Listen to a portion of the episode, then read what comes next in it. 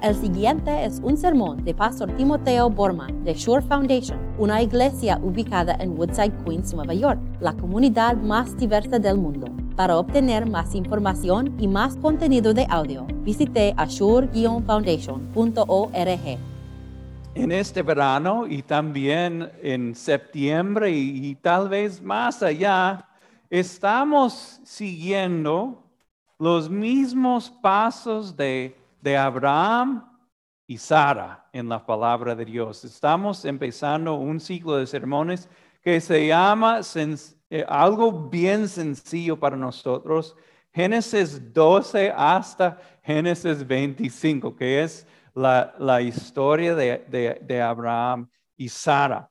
Y la semana pasada vimos el Señor y, y él llamó a Abraham y Sara a mudarse por fe a la tierra prometida. Y llegaron, ellos, ellos llegaron juntos.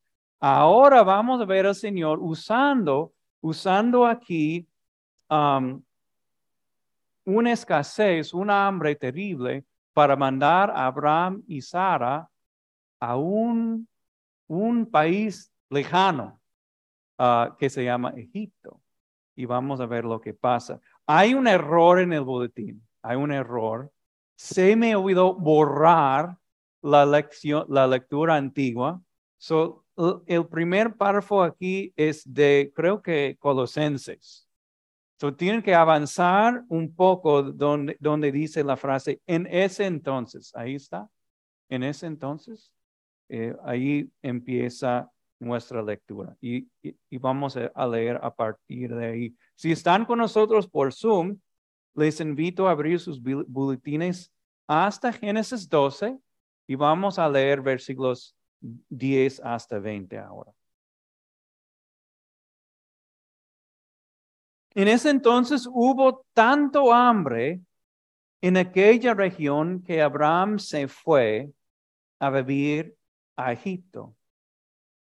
Cuando estaba por entrar a Egipto, le dijo a su esposa Sarai, yo sé que eres una mujer muy hermosa.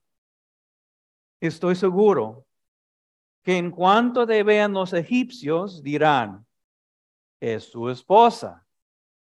Entonces a mí me matarán, pero a ti te dejarán con vida.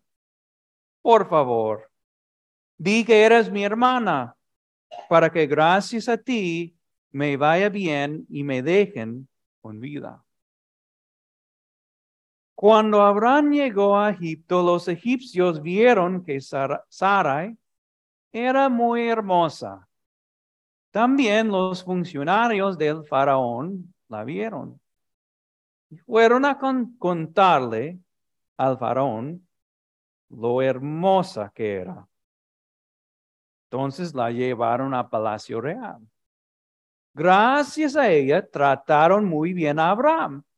Le dieron ovejas, bajas, esclavos y esclavas, asnos y asnas y camellos. Pero por causa de Sarai, la esposa de Abraham, el Señor castigó al faraón y a su familia con grandes plagas. Entonces el faraón llamó a Abraham y le dijo, ¿qué me has hecho? Porque no me dijiste que era tu esposa? Porque dijiste que era tu hermana. Yo pude haberla tomado por esposa. Anda, toma a tu esposa y vete. Y el faraón ordenó a sus hombres que expulsaran a Abraham y a su esposa junto con todos sus bienes. Esta es la palabra de Dios.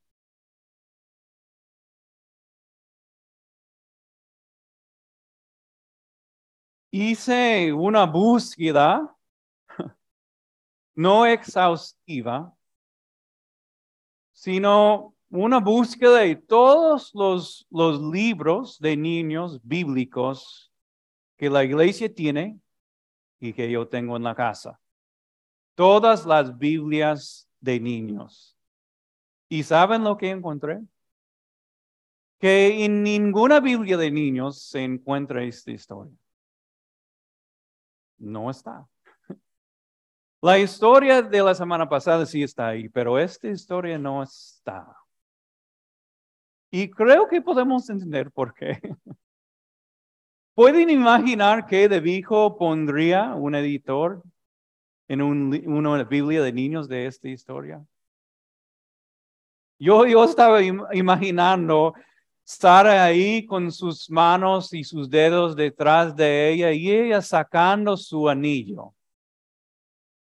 Y los hombres egipcios así mirando fijamente por demasiado tiempo. ¡Wow! ¡Qué hermosa! ¿Puede imaginar un niño viendo esa foto ahí, este dibujo en una Biblia de niños?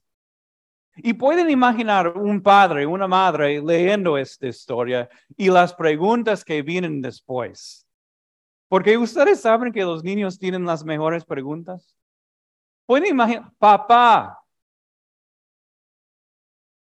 ayúdame a entender por qué Faraón necesita tantas mujeres. Y el papá, oh, wow, ¿qué voy a decir?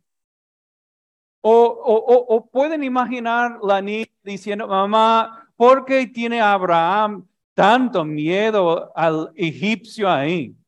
¿De verdad son los egipcios tan duros que le, iba, le iban a matar a Abraham? Pueden imaginar las preguntas que vienen después si están por acostarse los niños y los niños preguntando tantas cosas acerca de lo que pasó aquí.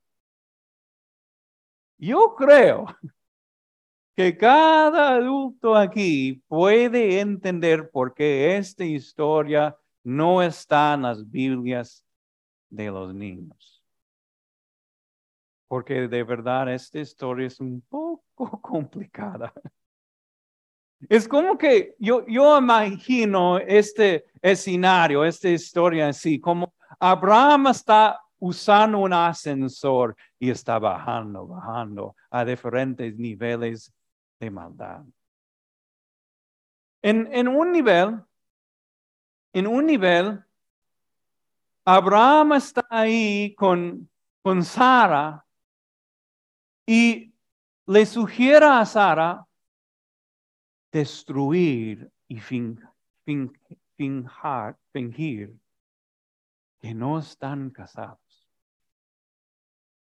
Sara, saca tu anillo, por favor, rápido, porque van a entender que somos casados. Y mira, ahí está destruyendo el fundamento, la fundación segura, diríamos, de su propio matrimonio.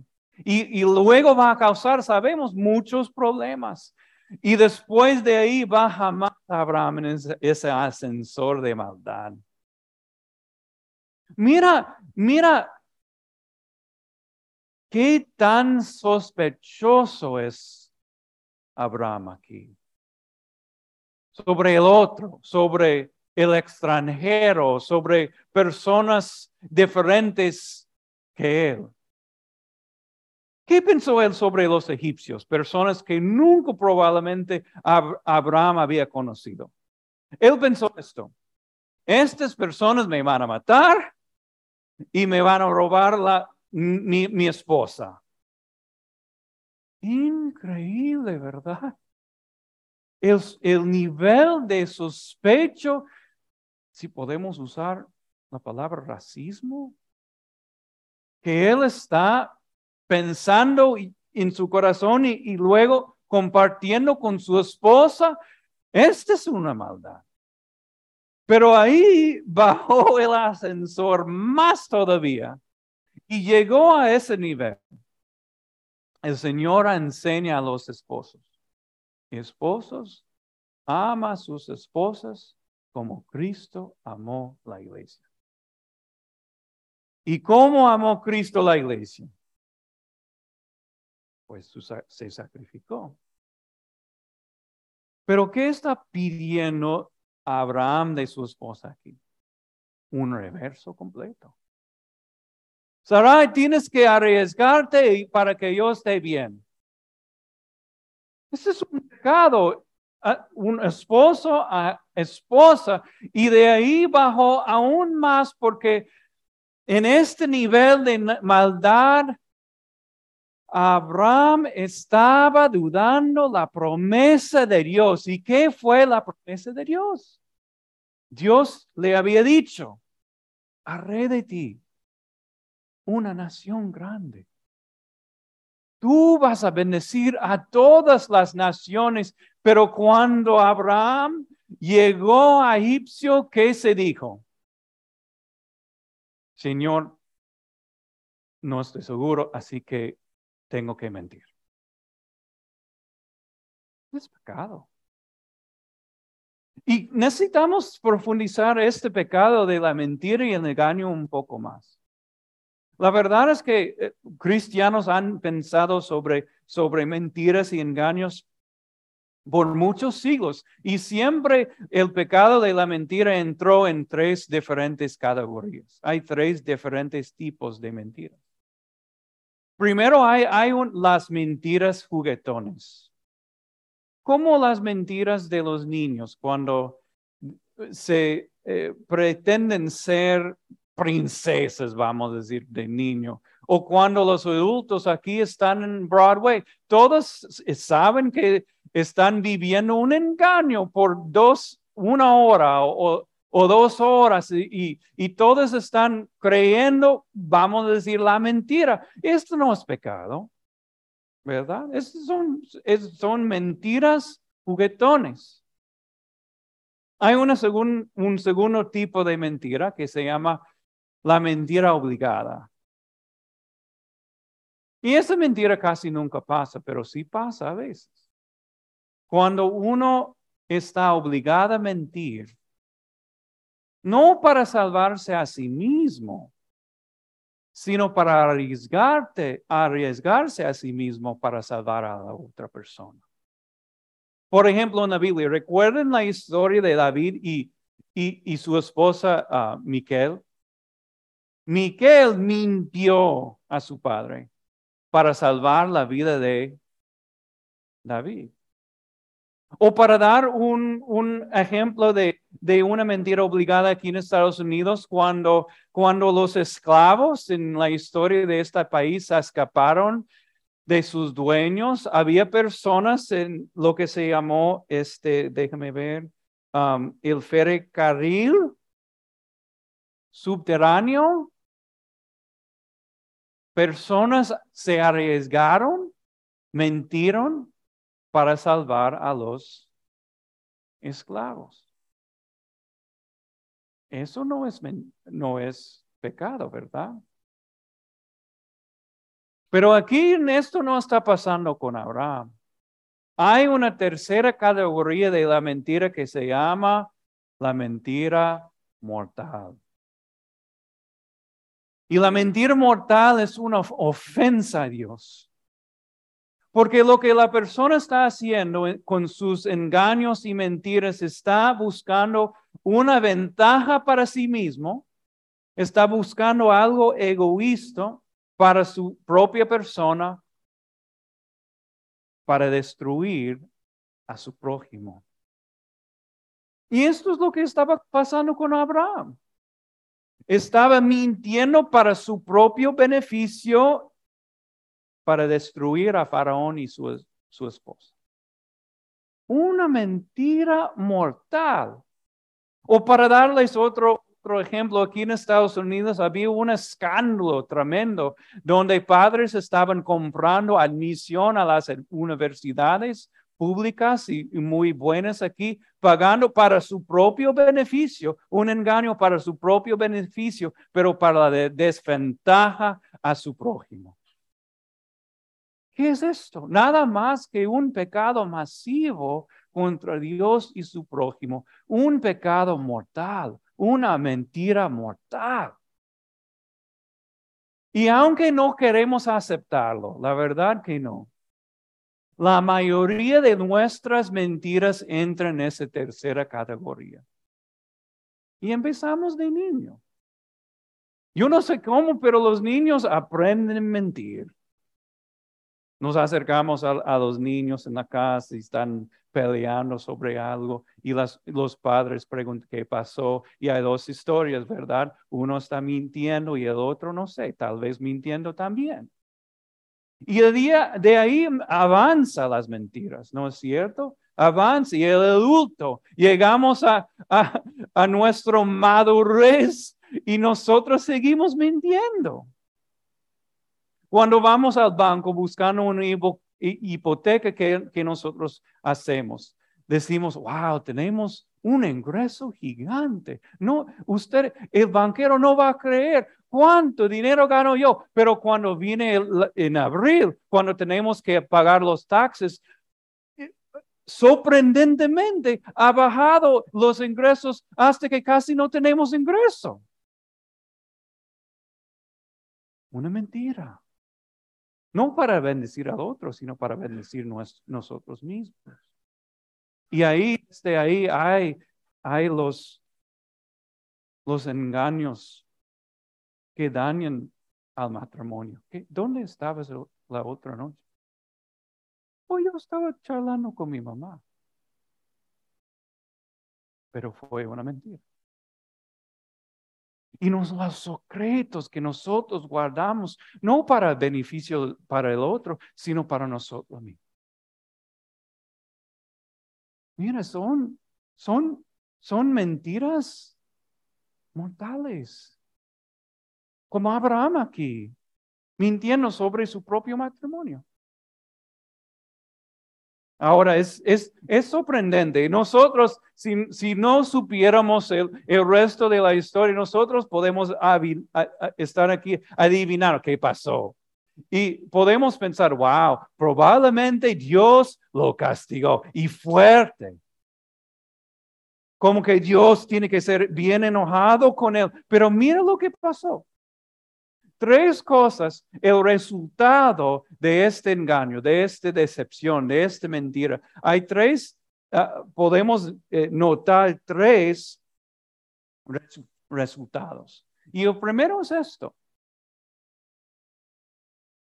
Dios le hizo a Abraham rico. Mintió, y después el faraón decidió tratar a Abraham como su cuñado favorito. Él estaba como empujando vacas y asnas y camellos. Aquí está, tienes que tener esto. Y se hizo muy, de, muy rico. Se puede, parece, ¿verdad? Se puede pensar que Dios bendició la mentira Abraham. Salió de, de egipcio, de un hombre muy rico. Dios eh, eh, es lleno de gracia y misericordia, obviamente. Ese fue el, primer resultado. El segundo fue esto. El Señor, en vez de, de, hacer que Abraham y Sarai uh, sufriera las consecuencias de su mentira, Dios decidió rescatar a Sarai. Y le causó a Faraón y su familia unas plagas. Ahora, no podemos imaginar, ¿verdad? ¿Qué plaga fue? Una plaga que anunció al faraón algo está pasando con Sara y ella está casada con Abraham. Esta plaga le hizo entender que no debería haber tocado a Sara y no la, tocó. El Señor la rescató. Y ellos no sufrieron ninguna consecuencia.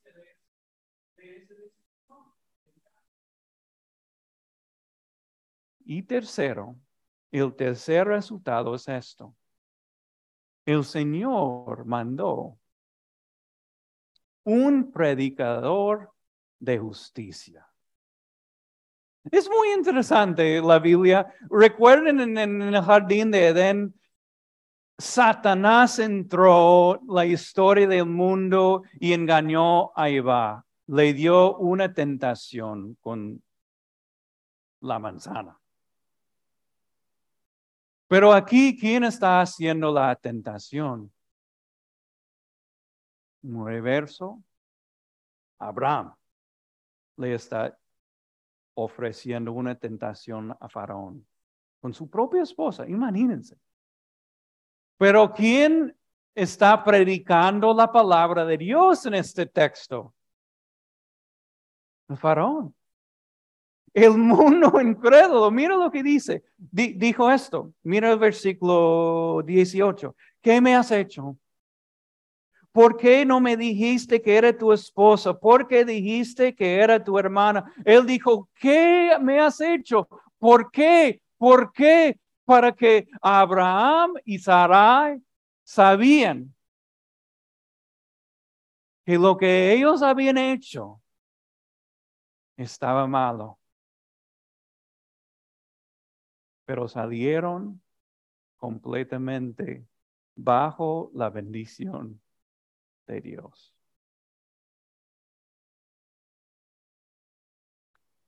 En mi vida yo he experimentado ese, esa gracia también, la gracia que miremos aquí, a los dispuestos a engañar. Yo recuerdo uh, una vez, creo que fue hace como tres años, yo estaba buscando un parking con mi carro cerca de mi casa y encontré algo, pero para entrar fue muy estrecho. Había un, un carro aquí. Y entré y después noté, oh, wow. Yo golpeé con mi carro el otro carro. Y en ese instante, como ustedes probablemente han tenido la misma, la misma decisión, hay que decidir. ¿Va a dejarlo así? o compartir la verdad. Y les admito que yo me quedé pensando demasiado tiempo. Yo puedo escapar a esta situación, nadie va a saber. Nadie. Pero mi conciencia me molestaba tanto que cuando llegaron mis, mis vecinos, acerqué a ellos y le dije, lo siento, mira, este, este de tu carro, yo lo hice. Y yo pensé, yo pensé, la verdad, yo pensé, me van a cobrar algo, 500 dólares, pero porque no es barato, no es barato um, arreglar un carro. Yo estaba dispuesto a pagar, pero ¿saben lo que ellos me dijeron? No te preocupes, Timoteo, eres una persona tan bella, tan esto y lo otro. Y yo me quedé sorprendido, wow. Y ellos no saben que yo pensé, yo les iba a engañar. Dios es así con nosotros. A veces, a veces ni siquiera tenemos que sufrir las consecuencias de nuestros engaños, ¿no es cierto? Dios es tan bueno con nosotros que nos bendice. Y en vez de castigarnos, nos da todo. Y ahora estoy predicando el Evangelio, porque ¿qué hizo Dios por nosotros en Cristo Jesús? En, en vez de castigarnos por los engaños y las mentiras que hemos ofrecido, que hemos destruido otras personas en la vida, Dios nos ofreció perdón completo, gratis y por fe. Dios nos ofreció todo en Cristo Jesús, su único Hijo, una herencia celestial. Entonces, en un sentido, no es que Dios pase por alto nuestros pecados. Nos a veces ofrece su gracia en Cristo Jesús. Y es por eso que tenemos que hablar sobre historias Yo creo esto, y yo sé que ustedes lo creen también, que cada palabra en la Biblia es para nuestro bien espiritual. Y es por eso que la Biblia contiene esa historia, para que nosotros valoramos nuestros matrimonios en vez de arriesgarlos para que nosotros entendamos mejor que el engaño la mentira en los ojos de Dios es pecado.